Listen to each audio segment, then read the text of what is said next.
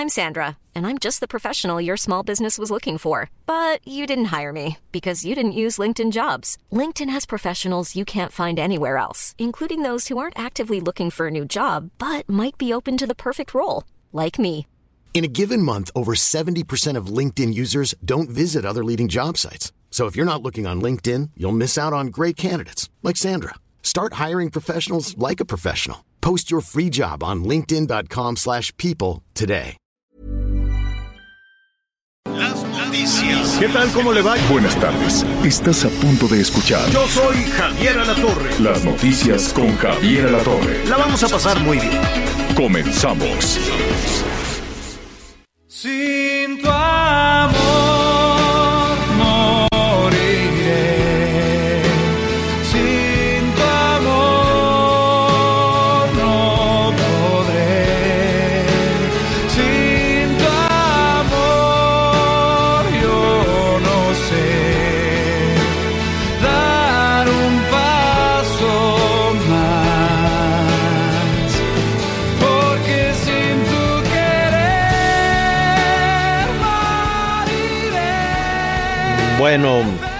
eh, es Alexander Hacha. Saludos, saludos a Alexander Hacha, a Emanuel, su papá.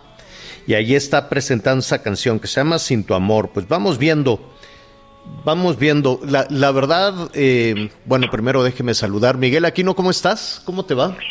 Hola Javier, ¿cómo estás? Muy buenas tardes, me da mucho gusto saludarte, así ya todos nuestros amigos en este jueves, todavía con mucha información, señor. Oye, a los hijos de artistas famosos, de estos monstruos de, de- la canción, de la música y la interpretación como Emmanuel, este, pues en ocasiones la tienen muy difícil. Creo que en la familia Fernández sí más o menos ha jalado. No sé, vamos viendo ya la tercera generación a ver qué tal, ¿no? Alejandro, pues sí, sí se pudo reponer. Este, ¿quién más ha logrado hacerlo? Los de este, Pepe Aguilar, de la familia Pepe de Aguilar. Aguilar y Flor Silvestre, sí. El Pepe Aguilar, exactamente, el Pepe Aguilar. Este, pero en ocasiones es muy difícil, ¿no? Los hijos de, de cantantes, de, de las y los cantantes. En fin, pues que le vaya muy bien aquí a Alexander Hacha eh, con esta con esta canción. Bueno, muy bien. Miguelón, ¿cómo estás? Muy buenas tardes, muy buenas tardes a todos nuestros amigos en el país. Vamos, hay eh, muchísima información, como siempre, a esta hora comienzan a surgir pues muchísimos temas. Eh, parece que las campañas no se quieren acabar y nunca se van a acabar. Uno tiene la ilusión, ¿no? Uno tiene la, la, la esperanza de que nos den un respiro y nada, no sueltan, no sueltan el tema. Pero bueno, ya le estaremos ahí platicando. Oye, Emma Coronel Miguel se está declarando culpable de narcotráfico en los Estados Unidos. Así es, no solamente se está declarando culpable en el tema de narcotráfico, sino incluso también se está declarando culpable de haber ayudado a su esposo en la fuga en el penal del Altiplano, esa famosa fuga del túnel. Emma Coronel Aispuro, que como ustedes bien saben fue detenida hace unos meses en los mismos Estados Unidos, bueno, pues resulta que se ha declarado culpable y con esto, bueno, pues va a evitar que sea condenada, eh, pues por lo menos ahí tienen incluso la cadena perpetua. Se declara culpable y acepta tráfico, eh, cargos por tráfico de drogas, lavado de dinero y también por eh, lava- el blanqueo de activos, controlar las propiedades comerciales y residenciales del campo durante su audiencia en los Estados Unidos. El día de hoy, eh, finalmente ahí las autoridades este, han escuchado a Emma Coronel, han aceptado su culpa. Y fíjate, Javier, que será, atención, ¿eh? hoy se está declarando culpable. Sin embargo, todavía falta escuchar la sentencia. La sentencia será hasta el próximo 15 de septiembre. El 15 de septiembre, el juez que lleva el caso, pues ya estará determinando cuál es el, eh, cuál será la sentencia de Emma Coronel. Esto que está haciendo Emma Coronel simple y sencillamente es para que sea un proceso más rápido, que sea un juicio más Claro. expedito, pero lo más importante, está negociando seguramente a cambio de declararse culpable y no sabemos a cambio de qué más, que puede ser a cambio de información o a cambio de la entrega de activos o de información importante sobre los activos de la organización de su marido, esto para obtener una sentencia condenatoria mínima, señor. Pues mira, eh, viendo cómo han sido los procesos con algunos narcotraficantes mexicanos, aunque ella es norteamericana, este, pero cómo, cómo han sido los procesos con algunos capos del narcotráfico allá en los Estados Unidos, al gobierno de los Estados Unidos no, no le interesa mucho eh, mantener en prisión por los gastos que le pueda significar desde luego un delincuente en, en prisión allá. Este, lo que quieren es el dinero lo que quieren es el dinero y quieren información, que es igual de valiosa, ¿no? Entonces, este, generalmente, corrígeme si me equivoco, ponen algunas sentencias este, entre el máximo y el mínimo. Emma Coronel puede ser condenada a cadena perpetua por los delitos que se le imputan, pero este, casi todos estarían ante la posibilidad de quedarse el resto de su vida en la cárcel, pero Generalmente les ponen algunas condenas de 10, 15 años y después se hace alguna reducción. Y en la mayoría de, los casos en menos de 10 años salen de la cárcel, eso sí, entregan una cantidad de dinero enorme, propiedades, este, de hecho, el gobierno de los Estados Unidos se quiere quedar con algunas propiedades en Guadalajara, por cierto, que no sé este cómo quedó ahí la, el, las de Caro Quintero. Y este, y es muy valiosa la información que le puedan dar, ¿no? Entonces se convierten, no necesariamente son eh, testigos protegidos ni nada por el estilo, simplemente dan la información, dan el dinero y no sé si se pueden quedar viviendo en los Estados Unidos, por lo que significaría regresar a México. Uno de los ejemplos más claros de este tipo de cosas, Javier, por ejemplo, es el hermano de Ismael El Mayo Zambada, Jesús el Rey Zambada, incluso su hijo, Vicente Zambada Niebla. Como recordarán todos nuestros amigos, ambos declararon en el juicio en contra de Joaquín el Chapo Guzmán. Primero, cuando ellos fueron sentenciados en la Unión Americana, porque ellos fueron detenidos en México y después extraditados, ellos también en su momento se declararon culpables. En el caso de Vicente Zambada, que es eh, donde nos sigue un poco mejor la sentencia, él cuando se declara culpable y sobre todo cuando acepta los cargos que le imputaban y también cuando acepta colaborar con alguna información, a él entre los beneficios que le dieron fue una reducción de su condena, él tuvo que entregar unos activos, lo mandaron a un penal de mediana seguridad, en donde pues sí podía tener una mayor convivencia y sobre todo tener la oportunidad de no estar encerrado todo el día, es decir, eso es parte de sus beneficios. Hoy ambos están libres. Es tal el acuerdo que llegaron con la Unión Americana que ninguno cumplió su condena. Los tiempos que estuvieron en prisión fueron suficientes. Hoy ambos están libres y no se sabe que cualquiera de ellos hubiera ingresado a territorio mexicano. Es decir, sí, todavía existe la posibilidad, de acuerdo con lo que lleguen eh, a negociar con las autoridades, de quedarse a vivir en la Unión Americana, señor. Pero el rey Zambada y Vicente Zambada Niebla, ambos ya están libres. Bueno, pues por lo pronto la esposa del Chapo Guzmán ya se declaró culpable. De hecho, ya fue este pues declarada culpable. No queda muy claro la, la sentencia. Hasta el 15 de septiembre. Ah, hasta el 15 de septiembre. Pero ya, ya el, juez le dijo, bueno, pues muy bien, es culpable, ya se declaró culpable, ya hay un veredicto, aunque todavía no le dan la sentencia. ¿Así es? Así es, ya se declaró culpable de estos delitos que te comentaba eh, y hasta el 15 de septiembre el juez, eh, por cierto tiene es un juez de origen de origen latino, el juez Rudolf Contreras estará dando ya a conocer la sentencia. Hasta el 15 de septiembre ya escucharemos cuántos años tendrá que pasar en prisión Emma Coronel. Oigan, y en asuntos, eh, en asuntos que tienen que ver con el crimen organizado en nuestro país, bueno, pues hay, eh, hay temas también ahí, eh, algunos que tomó incluso el presidente con la liberación de un presunto narcotraficante que no que no cayó muy bien en el tema del gobierno del gobierno federal. Y oye un espectacular Miguel no sé cómo decir si esa es la palabra correcta robo de cartuchos útiles en Guanajuato. Qué, qué, qué barbaridad, son millones y millones de cartuchos útiles que evidentemente se llevó el crimen organizado, que por lo que estoy viendo ya dejó de portarse bien, ¿no? Sí, evidentemente es un hecho que se está llevando a cabo una investigación, pero a ver Javier, vamos a ser muy claros sobre todo con el asunto de Guanajuato. En Guanajuato, lamentablemente, desde hace mucho tiempo, y no tiene que ver solo con este sexenio, tiene ya que ver varios años, este esta operación que ha tenido el cártel de Jalisco e incluso este cártel que se que salió, cártel de Santa Rosa de Lima, ahí también, bueno, evidentemente ha sido una guerra espectacular. Aquí lo que llama la atención son precisamente estos trailers que fueron robados en el municipio de San Luis de La Paz. Son cartuchos útiles que iban a ser exportados a Estados Unidos por personal de una empresa privada. Evidentemente, eh, se tenía la información de lo que se llevaban, evidentemente sabían perfectamente de qué se trataban y son cartuchos calibre 22 y 38 que se utilizan para tiros para tiro deportivo. Sí, está investigando. Aquí la gran pregunta es eh, pues qué pasó con los protocolos de seguridad y la verdad, señor, sorprendente, a mí en lo personal nunca, nunca me había tocado un caso en donde los tantos cartuchos, es decir, pues al final tantas balas, pues se trasladaran de esa manera tan simple por tierra como si se tratara cualquier tipo de mercancía. Claro, claro.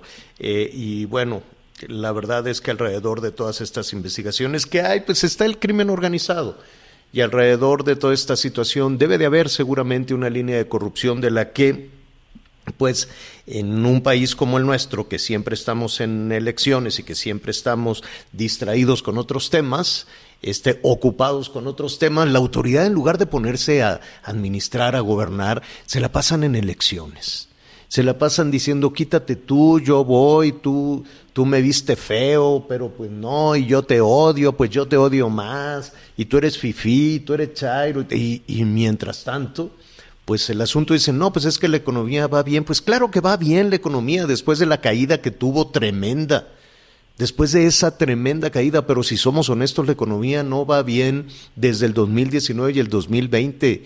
En el 2019 se cerró mal, con malos números. En el, eh, perdón, en el, sí, 2019, luego para el 2020, acuérdate, una pérdida de empleos, que, que si porque los buenos y que si los malos y que por culpa de los conservadores y que los empleos temporales y que la economía, no, no, y la economía decreciendo y decreciendo. Y no, pues es que ya van tres trimestres al hilo y entonces ya este, vamos eh, sin una recuperación y de pronto vino la pandemia.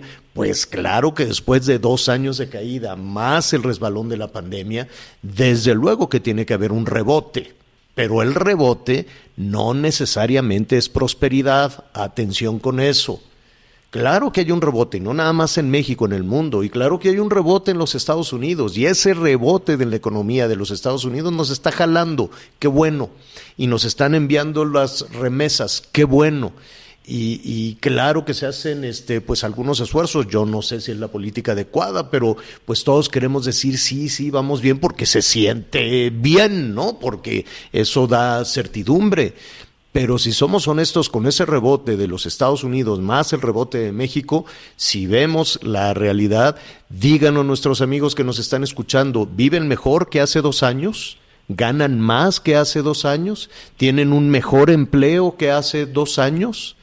¿No? Pues digo, claro, en medio de todo esto pues está la eterna, eterna competencia electoral, pero pues hay que también ser, no quiero ser pesimista, desde luego, qué bueno que está ese brinco, qué bueno que está ese rebote, pero ojalá las autoridades se ocuparan más de construir la economía, de construir los empleos, de construir oportunidades, de garantizar la seguridad, de que no se roben cartuchos, de que no asalten a las personas, en lugar de estar planeando cómo fregarse al partido de enfrente.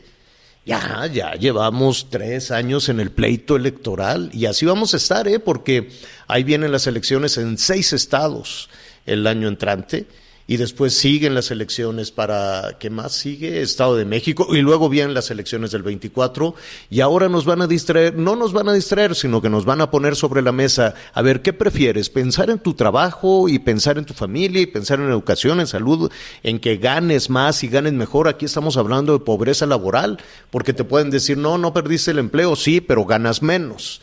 ¿Qué prefieres? ¿Estar pensando en la pobreza laboral o en estar pensando si quieres meter a la cárcel a, ¿cómo se llama? Calderón, a Peña Nieto, a Fox, a Cedillo y a Salinas? Creo que a todos los van a, en una pregunta de lo más absurda y confusa, porque si quieren meter, saber si quieren meter a la cárcel a los presidentes y convertir eso, el PRI, el PAN, Morena, todos, ese tema, todos, todos los partidos le van a sacar provecho a esa, a esa situación. Claro que queremos meter a la cárcel a cualquier bandido, claro que sí. Si me preguntan a mí, pues ahórrense el dinero de la consulta y ahórrense la campaña y los jaloneos de la consulta y de una vez a mano alzada, a ver, ¿quién quiere meter a la cárcel a los expresidentes? Pues todos. Nada más que entonces hay que alargar el proceso y ahora vamos a revisar y de qué partido era y miren entonces pues eh, Calderón este, eh, o, Peña o el que o, cómo se llama o Salinas o desde ello de pronto está medio nebuloso ahí.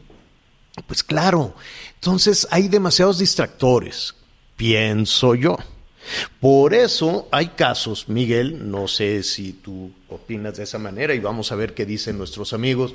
Mira, eh, hay un ciudadano en Sonora donde se llevaron casi, casi el carro completo. Ayer estuve este, platicando con, con, Durazo, con el candidato este, ganador, pero este, casi completo. O sea, tienen mayoría en el Congreso, no tienen Hermosillo hasta hasta donde estamos aquí revisando, pero pues tienen la mayoría de los municipios, tienen una fuerza importante en el Congreso. Sin embargo, mire usted en esta localidad, ¿cómo se llama este municipio? Cucurpe, allá en Sonora, eh, hay un candidato que este, ganó sin estar en la boleta. Edgar Palomino, a ver si, si por ahí la próxima semana también hablamos con él. Y la verdad es que eso me llama a reflexionar y la verdad es que también me dio gusto porque todos aquellos que, que, que no tenemos afinidad con ningún partido este, y que vemos que nos quedan a deber todavía muchos partidos, pues el hecho de que un ciudadano sin estar en la boleta este, ganara eh, resulta alentador para todo ese tsunami electoral que hemos tenido. ¿Tú qué opinas, Miguelón? Sí, sin duda. El caso, el caso de Edgar Palomino también habla de fiel con la, con, pues con los propios habitantes. Edgar Palomino es un personaje que en, en este municipio que tú debes de conocer muy bien, Javier, pero para que nuestros amigos se den una idea, los votos que él obtuvo solo, sin estar registrado por ningún partido y en donde seguramente todos nuestros amigos que votaron recordarán que abajo en la parte de la boleta decía candidatos no registrados. Usted ponía el nombre, en este caso 320 personas pusieron el nombre de Edgar Palomino, lo palomearon y lo tacharon y ese voto era para este candidato no registrado. Bueno, los otros cuatro candidatos juntos no alcanzaron lo que Edgar Palomino alcanzó solo. Eso también nos da mucho de también la gente cómo está cansada de los políticos que de repente quieren llegar a gobernar a un estado o a un municipio cuando ni siquiera son de ahí, pero que también son muy fieles con la gente que en realidad es originaria y que cree, y que sin duda así debe de ser, que conocen los problemas naturales y originales de cada municipio, Javier.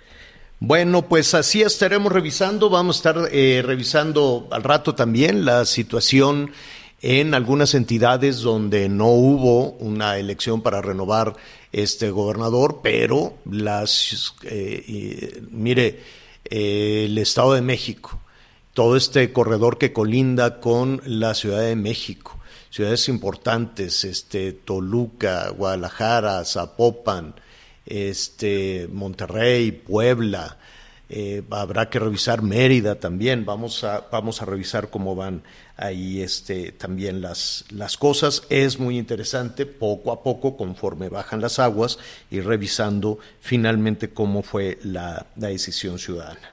Eh, lo vamos a retomar en un momentito más. Fíjese que ayer este, pues se generó muchísimo revuelo con este tema de, la, de las subastas que organiza el gobierno federal para devolver al pueblo lo robado. Tengo entendido, Miguel, en algunas ocasiones les va bien, en otras no tanto. Este, se pueden subastar desde joyas, armas, carros, ¿no? Lo de los carros ha sido pues relativamente exitoso, si, han, si va la gente ahí hace sus propuestas, es más, bueno, mm, un poquito con invitación, un poquito manita de coche, pero pues salió también la casa, ¿te acuerdas de, cómo se llama de este hombre, el chino de las lomas, no? Así es, de Chen Li Yegon. El Chen Li Yegon, pero pues era casi casi, a ver, éntrenle, porque pues era, era mucho dinero. No sé si la siguen haciendo en Los Pinos, no sé, la gente iba cuando, no, vamos a ver cómo vivía la gaviota y qué tienen los cajones. Ahorita por la cuestión de la pandemia lo están haciendo por internet, señor. Ah, bueno. Entonces iban y la verdad es que Los Pinos estaba re feo y no había nada, lo dejaron todo pelón, pero pues está, está bien, ahí lo, lo hacían. Bueno, en eso estábamos cuando, este, pues ayer sale el anuncio de, este, de un lote eh, que si no me equivoco, pues había sido confiscado, quiero suponer que por el SAT, este, de el, de, el bosque de la primavera. Es una historia este, complicada la del bosque de la primavera. Durante muchísimas administraciones de pronto surgían algunos incendios, se acababa el incendio y resulta que en lugar de reforestar pues ya tenías ahí una zona habitacional, en fin. Entiendo, hubo una protesta, una protesta de, del gobernador, lo vi a través de las redes sociales, Enrique Alfaro dijo, hey, párenle, eso es de Jalisco. Entonces, eh, vamos a ver en qué quedó toda esta situación. Entiendo que ya se retiró la subasta, pero para tener mayor certeza de todo esto, yo le agradezco a Humberto Graf, él es el secretario de Medio Ambiente y Desarrollo Territorial en Jalisco. Este, Sergio Humberto, ¿cómo estás? Buenas tardes. Bien. Buenas tardes, Javier. Qué gusto saludarte. Oye, ¿tenían ustedes información eh, o cómo es que se anunció la subasta de estos predios en el Bosque de la Primavera? No, no, nosotros no tenemos ninguna información, es decir, el instituto no se comunicó con el gobierno de Jalisco para eh, ver si era factible vender estos terrenos. Nos dimos cuenta por la eh, publicación de la subasta y eh, identificamos que eran eh, seis eh, predios, que en su conjunto seis predios que están contiguos en, en, la zona del bosque de la primavera, en la parte que corresponde a la zona de recuperación ambiental, que es un decreto estatal que se generó para evitar que siguiera el proceso de urbanización hacia la, el bosque de la primavera y que es colindante con fraccionamientos como Bugambilias, el Palomar y el Cielo. Esta zona de recuperación ambiental impide totalmente que se haga eh, urbanizaciones, construcciones y no por eso nos extrañó muchísimo que saliera esta subasta inmediatamente como señalaste el gobernador eh, lo eh, comunicó y pidió este, que esto este, se revisara y que pues no estábamos en, de acuerdo en que este tipo de transacción hiciera y que estos predios, pues si ya los tienen propiedad del gobierno federal, pues se queden para el bien público. A ver, eh, vamos, si, no sé si sea posible hacer un poco de, de, historia con todo esto, Sergio Humberto. ¿De quién eran esos predios? ¿A quién se los este, confiscaron? Sí, eso no sabemos, es decir, lo que viene en la subasta no viene, en efecto es una eh, confiscación que hace el, el, SAT, pero no, hay información disponible sobre quiénes eran eh, los propietarios de esos terrenos. Porque yo quiero suponer que si tú entras a una subasta, así como la casa del de, de, chino de las lomas, ¿no? Se hace subasta y la gente dice, bueno, pues yo doy tanto dinero y al, al, al, final, cuando se asigna, cuando dice, bueno, pues el ganador de la subasta es este Miguel Aquino, pues Miguel Aquino ya tendría una legítima propiedad del predio. este, eso significa que esos predios este, se, se comercializaron en algún momento, tenían un dueño, tienen escrituras. ¿O no? Lo que pasa es que el bosque La Primavera en su zona periférica, en esta zona que es la zona de recuperación ambiental, hay propiedades. Eh, eso no significa, o sea, esas propiedades pues se han transferido este, a través del tiempo y eh, eh, obviamente en el pasado pues tenían toda la intención de la expansión de los eh, fraccionamientos que señalé anteriormente. Entonces ahí en todo el Cerro del Tajo y en la primavera eh, hay eh, propietarios privados y ejidos. En este caso no sabemos quiénes son los propietarios a los cuales se les confiscó estos terrenos. Eso no tenemos la información. Yo creo que lo más importante es ahora, como señaló el gobernador, pues pedirle eh, al, formalmente al gobierno eh, federal pues que reconsidere esto y que por una mejor decisión eh, pues transfiera estos eh, previos al gobierno del estado y que estos se destinen exclusivamente para las para los fines que tiene este decreto en el en, el Cerro del Tajo y Bosque la Primavera. Oye, ¿y si, ¿y si el gobierno federal te dice, sí, sí te los doy, pero págame? ¿Qué harán? Bueno, este, yo creo que el, eh, el gobierno federal no podrá venderlos porque no hay forma de construir ahí, no sé si alguien quiera comprarlos. Este, eh, creo que en, en, un, en un país donde tenemos un sistema fiscal subsidiario, donde el gobierno federal y los estados colaboran, pues lo lógico o el sentido común sea una transferencia, ya que la tienes en propiedad. Eh, Por ejemplo, eh, la gestión del bosque en la primavera es una, un área natural protegida federal que está eh, transferida cada sexenio al gobierno del Estado para su manejo y quien invierte y ejerce los recursos, eh, digo, invierte porque el gobierno federal no pone eh, nada de recursos para la administración del bosque en la primavera, es el gobierno del Estado desde hace 25 años. Entonces, yo creo que el sentido común lo que dice es un acuerdo con el gobierno estatal para que este patrimonio quede ya eh, como un patrimonio de los jaliscienses y consolide los esquemas de conservación. Bueno, pues eh, eh, te agradecemos. Nada más dime, dime algo. Estamos platicando con el secretario de Medio Ambiente y Desarrollo Territorial de Jalisco. Finalmente, Sergio, se retiró la subasta, ¿no? Ya se retiraron esos terrenos de la subasta esos terrenos pues siguen siendo, eh, siguen estando bajo control del gobierno federal, quiero suponer, del SAT. Este, ¿Sabes cuánto pedían por ellos? Sí, eran eh, aproximadamente poco más de 30 millones, según tengo entendido. No tengo el dato eh, exacto. Pero sí, porque era, a final de cuentas una subasta, ¿no? Y claro, una subasta en eso iniciaban, en eso iniciaba, pero sobre todo porque es un terreno que es considerado como urbanizable, pero en este caso tiene un decreto que impide que ahí se desarrolle una urbanización. Claro, pues ojalá regrese a, a, donde corresponde, ¿no? Ojalá regrese al bosque de la primavera que tan lastimado estado. Qué bueno que lo están protegiendo, qué bueno que ya hay medidas tan tan serias, porque pues eh, así de a poquito, en poquito, a poquito, poquito nos vamos acabando los bosques, ¿no? Y, y en esta temporada de, de, incendios, pues el bosque de la primavera en ocasiones, no quiero decir que siempre, Sergio, pero en algunas ocasiones eran incendios provocados para decir, ups, pues se quemó, entonces vamos a meter aquí una urbanización, ¿no?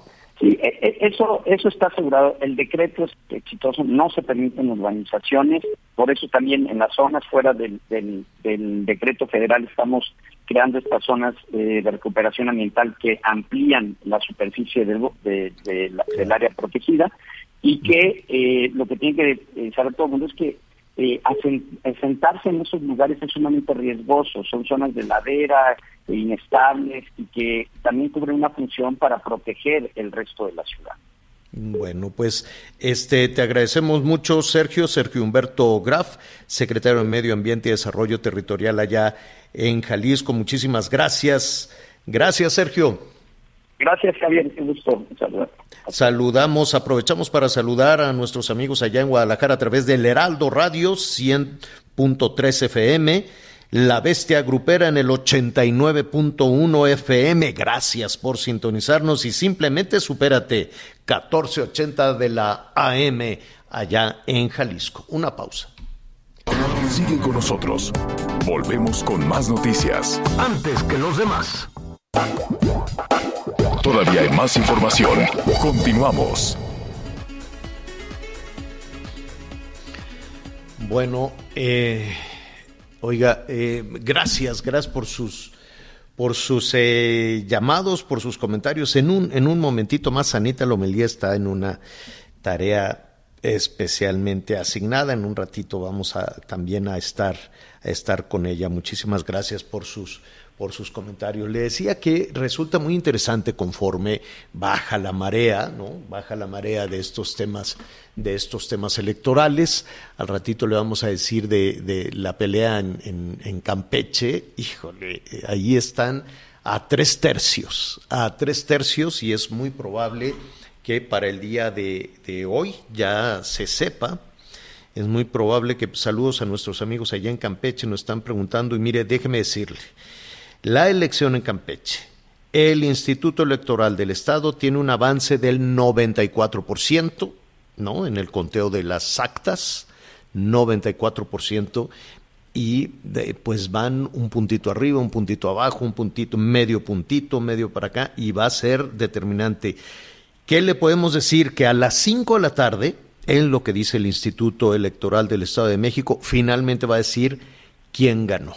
¿No? Si la candidata de Morena, si el, el eh, candidato del PRI, el candidato del Movimiento Ciudadano, que van prácticamente empatados, un voto cuenta, un voto cuenta, entonces pues habrá que estar ahí pendientes de Guerrero este, con la pena, pero de Guerrero sí nos vamos a tardar, yo creo que hasta el, domingo, a través de, redes sociales, o el lunes probablemente ya se pueda dar un, claro ganador de todo esto. Ha sido complicadísimo Guerrero por muchísimos factores que ya le vamos a platicar. Pero le decía que conforme baja un poco la marea, la marea electoral, los partidos y los eh, diferentes personajes alrededor de todo esto nos dan un respiro, podemos ver con mayor claridad qué sucedió, podemos ver con mayor claridad quién es quién, ¿no?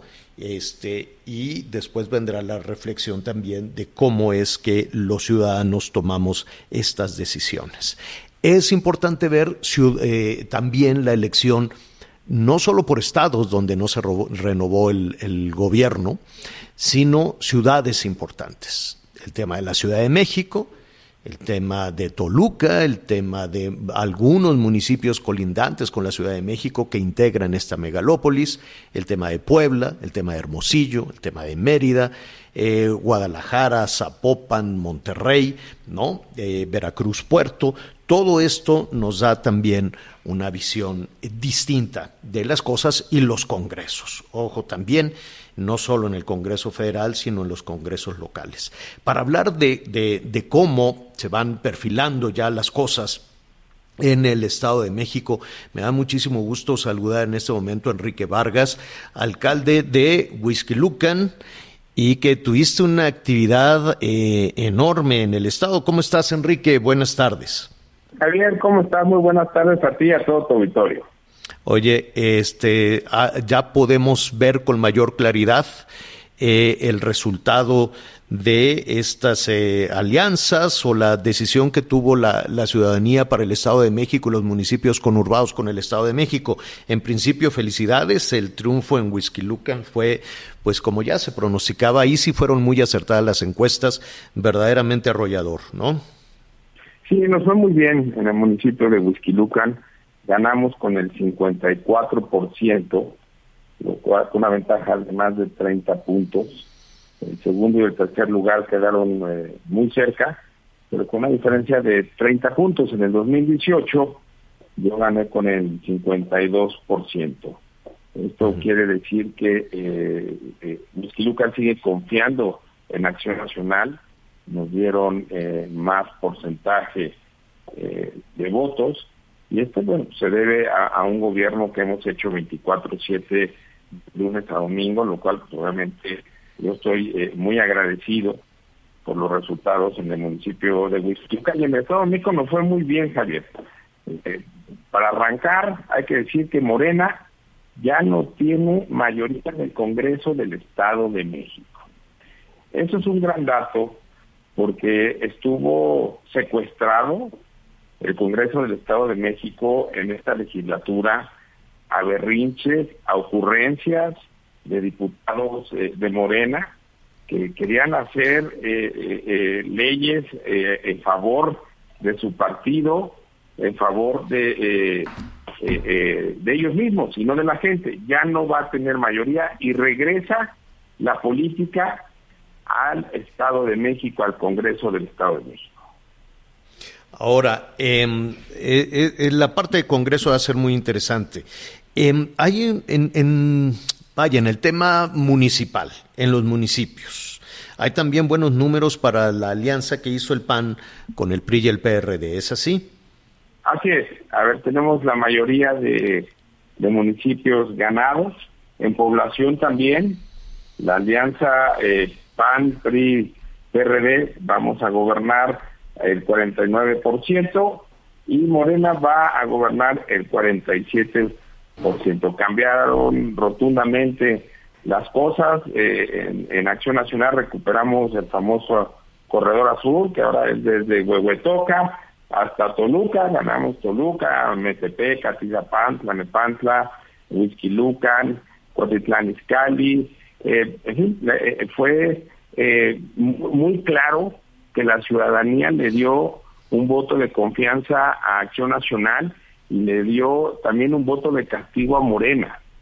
Y fue muy claro eh, en, el porcentaje que salió a votar en una elección intermedia de casi un 54%. Y bueno, pues los mensajes eh, que manda la ciudadanía, tanto a Morena como a los partidos políticos, son muy claros. ¿Qué quieren? Ya no quieren divisiones, Javier quieren una sociedad unida, quieren un gobierno que esté trabajando por los ciudadanos, ya no quieren más divisiones, ya no quieren más chairos o fifís, quieren que salgamos a trabajar en conjunto y es lo que vamos a hacer en el PAN del Estado de México como presidente de la Comisión Política eh, del PAN en el Estado de México, anuncio que vamos a apoyar al gobernador del Estado de México en todas las iniciativas en favor de los mexiquenses para poder salir adelante, que el Estado de México sea el número uno del país y poder competir contra otras naciones. Pues Enrique, ahí está, yo creo que es muy significativo esto que dices, ya no quieren más divisiones y también en algún ejercicio de, autocrítica de algunos de tus eh, compañeros de partido, de tus compañeros de, de, Partido Acción Nacional con quienes hemos platicado en este espacio, dicen, bueno, pues sí, hay que celebrar, pero también hay que tomar nota, ¿no? De, de si efectivamente no, no todo salió como en el Estado de México, ¿no? No todo salió como en estos municipios, en el tuyo mismo. Este, y la, la, duda, lo que nos, nos comentan tus compañeros de partido, es si fueron este, un, un, un, error, un fracaso de Morena o un acierto de, de, Acción Nacional o de la Alianza. Yo sé que es complicado entender esto, ¿no? Pero esta, ¿es este llamado a la división o hubo efectivamente una alternativa clara de Acción Nacional? ¿no? Mira, en en lo municipal, que eh, como coordinador nacional de alcaldes estuvimos trabajando muy bien en los municipios, somos los mejores eh, calificados. Pasamos de gobernar eh, en el 2020 26 millones a 29 millones, casi 30 millones, lo cual obviamente los ciudadanos tienen mucha confianza en, en los gobiernos municipales de acción nacional. Claro que hay que estudiar lo que pasó en todo el país. Yo hablo del Estado de México, en donde soy el responsable político del PAN en el Estado de México, y obviamente pues estoy muy contento eh, eh, con los resultados que le hemos dado a partir al, partido, pero claro que tenemos que hacer una revisión de lo que pasó en todo el país. Hay que hacer revisión, por ejemplo, en Chihuahua, que ganó Maru, que era presidenta municipal, hay que revisar lo que pasó en Querétaro, que también ganó Mauricio Puri, que era presidente por una amplia y muy clara ventaja. y con clara ventaja. Y hay que ver qué pasó en donde íbamos encabezando el PRI, hay que ver cómo termina Campeche, hay que ver cómo termina San Luis Potosí. ¿Y qué pasó en Baja California Sur, no? Baja California Sur, quedan días de estar revisando los números de San Luis Potosí, qué Baja lo Exactamente. Sí. Hay, que, hay, que, hay, que, hay que revisar. Lo que sí también es una gran noticia para el país, que el presidente de la República ya no tiene mayoría calificada. Eso es una tranquilidad para el país y ahora sí va a tener que regresar la política al Congreso Federal, que también lo ha dicho él, obviamente, para poder tener las mayorías que se necesitan en favor de México, no en favor de un partido político o de una sola persona. Tenemos que hacer política por México, tenemos que trabajar por México para que salga adelante nuestro país. Pues te agradecemos mucho, Enrique. Eh, es eh, muy valioso esta, ¿no? Decíamos, baja la marea, hay que ver ya con, con más serenidad, desde luego. Las campañas ya se acabaron, o por lo menos la campaña para, para esta elección intermedia, ¿no? Ya se encenderán los motores para lo que viene, elección en seis estados el año entrante, la elección del Estado de México en el 23 y después la gran elección del 24, pero en este momento pues vamos a darnos un respiro y a ver, a evaluar qué fue lo que sucedió y desde luego en qué lugar queda el ciudadano. Enrique Vargas, como siempre, te agradecemos tu, tu, tu análisis y tus comentarios. Javier, muchísimas gracias y que Dios bendiga a nuestro México querido. Gracias. Gracias, gracias. Es Enrique Vargas, el alcalde de Huizquilucan, que ganaron, ganaron, este, pues realmente eh, de, de una manera arrasaron allá en, en Huizquilucan, municipio conurbado para nuestros amigos en todo el país, con la Ciudad de México, ¿no? Municipios conurbados también con eh, alcaldías de la Ciudad de México, donde también, también ganaron. Saludamos a nuestros amigos allá en el Estado de México a través del Heraldo Radio 540M y la Bestia Grupera 103.7 FM en 7 FM en Toluca. Una pausa y volvemos. Sigue con nosotros. Volvemos con más noticias. Antes que los demás. Todavía hay más información. Continuamos. Muchas gracias. Continuamos con más información en las noticias con Javier La Torre y vamos a darle la bienvenida a nuestros amigos del Instituto Politécnico Nacional que a través de nuestra amiga Ari Chávez nos tiene información muy importante. ¿Cómo estás, Ari? Buenas tardes. Qué gusto saludarte, mi querido Miguel. Pues mira, es importante, pero además viene acompañada de regalos. Entonces, vaya anotando este número telefónico. Si usted quiere adquirir un tratamiento que es el Instituto Politécnico Nacional quien lo elabora, que es el factor de transferencia, que además hoy vienen con mucho descuento.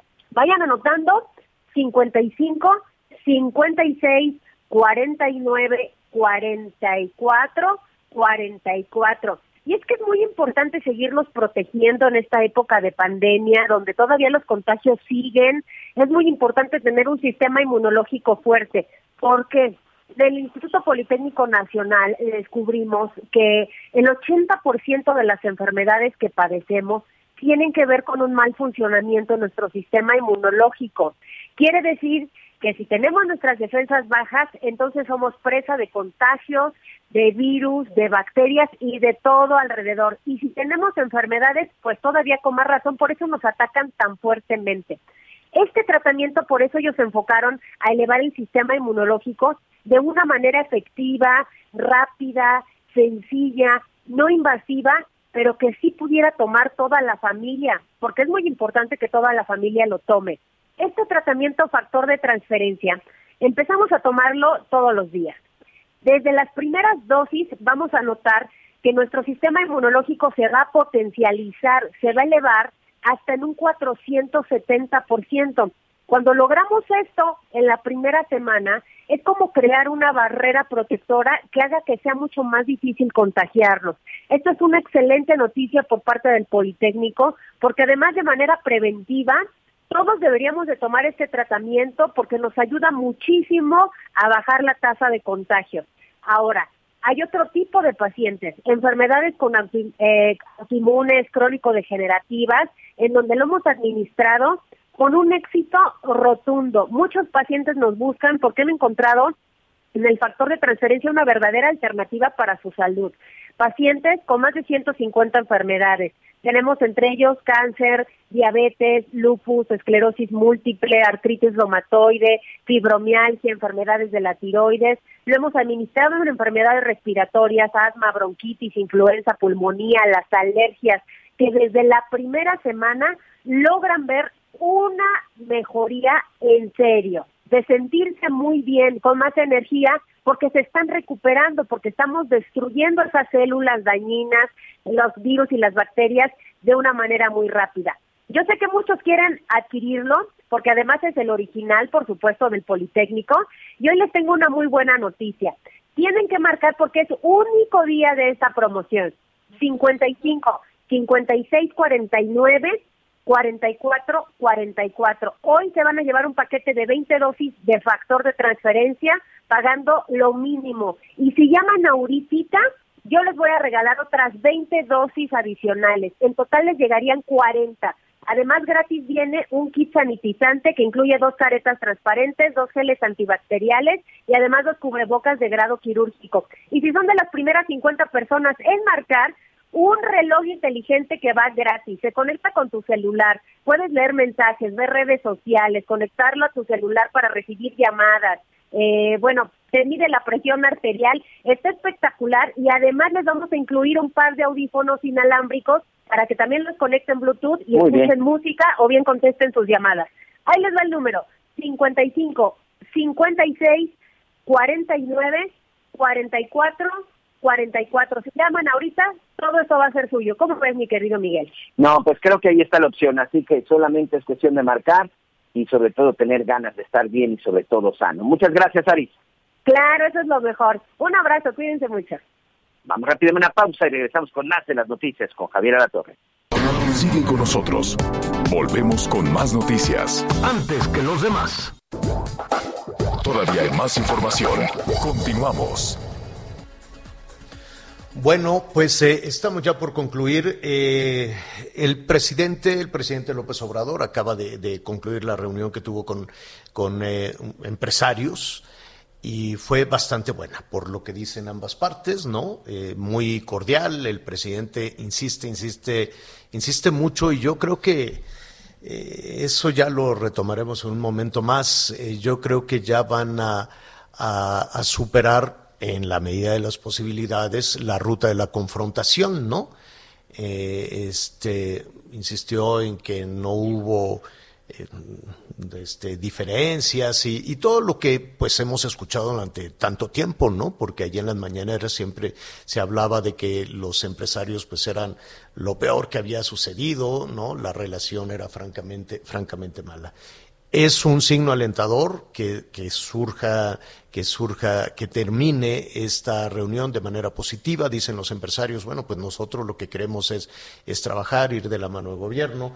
El presidente López están esperando además un crecimiento eh, para alcanzar un crecimiento y un consumo pues similar, ya lo decíamos al inicio del programa, similar al que había por lo menos antes de la pandemia, es muy ambicioso. Ellos quieren inversiones que signifiquen hasta el 24% del PIB. Esperemos que así sea, desde luego. Dicen que se están reactivando las, las exportaciones, cosa que también es muy buena. En fin, lo vamos a retomar todo en un momentito más en la segunda parte del programa a través de Javier Alatorre MX y javieralatorre.com. Y la otra buena noticia alentadora para el mundo es que Estados Unidos está enviando o está anunciando que va a enviar 500 millones de vacunas a los países que no tienen todavía acceso, Miguel. Así es, son 92 países, 92 países que se encuentran en una situación económica complicada y que no han podido tener acceso a la vacuna a través de eh, pues la página y sobre todo las cuentas en redes sociales de la Casa Blanca. El presidente Biden anuncia que llegó a un acuerdo con Pfizer, será de la vacuna Pfizer, se van a adquirir 500 millones de dosis y van a ser entregadas a este país. Hablan también de que ya el 90%, el 90% de los contagios han disminuido en los Estados Unidos y con ello también el 85% en la tasa de muerte. Y recordar que en Estados Unidos se sigue vacunando de manera gratuita a quien quiera, ¿eh, Javier? No necesita ser residente, no necesita vivir allá, el que vaya lo vacunan. Así es. Oiga, pues ya nos vamos, le adelantamos que, mire, no se pierda la segunda parte a través de Javier Torre MX, javieralatorre.com. Vamos a mostrarle una historia que le prometo que va a llorar. Qué bárbaro, esta, esta chica, tú no sé si lo viste anoche, Miguel, una concursante en America Got Talent, este, fue, se presentó, dijo, me queda poco tiempo de vida, pero no me puedo seguir lamentando y tengo que perseguir mi sueño. Qué barbaridad, qué lección de vida tremenda. Lo vamos a tener en un momentito más. Vamos a hablar de Emma Coronel, en fin hay mucho tema para compartir con usted. Por lo pronto, muchísimas gracias a quienes nos sintonizan a través de El Heraldo Radio y sus estaciones en México y en los Estados Unidos y también las estaciones de Audiorama en todo el país. Yo lo invito a que siga con nosotros, Javier Alatorre. Gracias por acompañarnos en Las Noticias con Javier Alatorre. Ahora sí ya estás muy bien informado.